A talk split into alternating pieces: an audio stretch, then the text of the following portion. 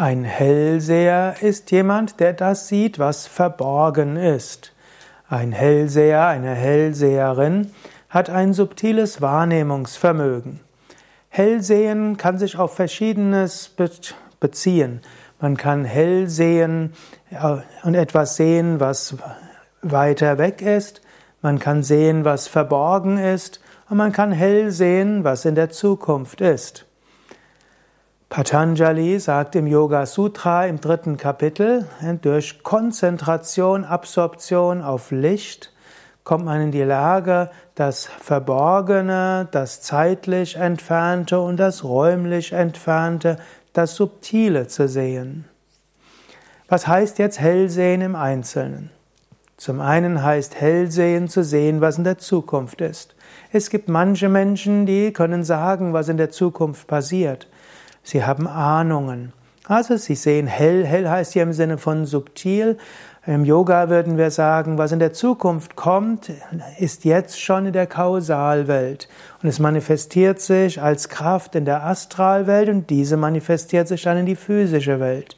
Jemand, der hell sehen kann, also Sukshma Dharana hat, subtiles Sehen, Hellsehen, kann sehen, welche Kräfte jetzt von einer höheren Warte in die physische Welt kommen. Und wenn da nicht eine andere Kraft wirkungswirkt, wird das und das in der Zukunft geschehen. Was natürlich auch heißt, der Hellseher kann niemals 100% hell sehen, denn er sieht nur das, was von einer höheren Warte in die Welt hineinkommt und was passieren würde, wenn diese Kraft in der Zukunft wirksam wird, ohne dass eine andere Kraft wirken wird. Deshalb die Zukunft ist nie 100% determiniert, aber Kräfte, die wirken, kann ein Hellseher sehen. Hellseher können also in die Zukunft schauen. Hellseher können auch sehen, was weiter weg ist. Ich habe mal selbst im Rahmen von Seminare, äh, habe ich dort parapsychologische Versuche gemacht, indem ich jemandem Karten gegeben hatten, die eine bestimmte Farbe hatten und im Nachbarraum war jemand, der auch äh, war, jemand, der hellseherisch versuchen soll zu erraten, an welche Karte denkt der Mensch. Und die Karten wurden dann eben auch in einer bestimmten Reihenfolge ab, abgelegt und der andere hat dann eben aufgeschrieben, welche Farbe er sieht. Und ich war erstaunt, wie, wie treffsicher das war, ohne dass die beiden sich vorher kannten. Also es gibt Menschen, die können sehen, was entfernt passiert.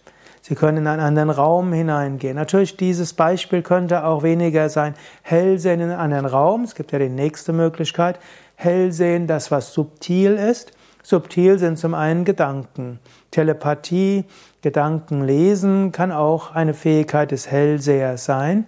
Und ebenso ein Hellseher kann auch Auras sehen, also Energiefelder, Licht um Menschen und Dinge herum. Das sind also alles Aspekte des Hellsehens.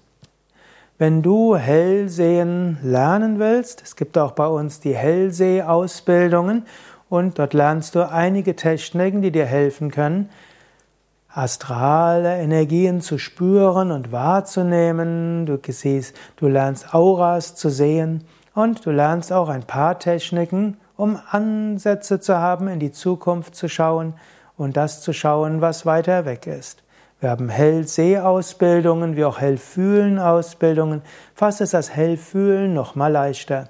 Aber natürlich, die Themen überlagern sich auch. Alle Infos zu finden auf yoga-vidya.de Seminar und dort gib einfach ein Hellseh oder Hell hören, Hell fühlen und dann findest du einige Seminare und Ausbildungen zum Thema.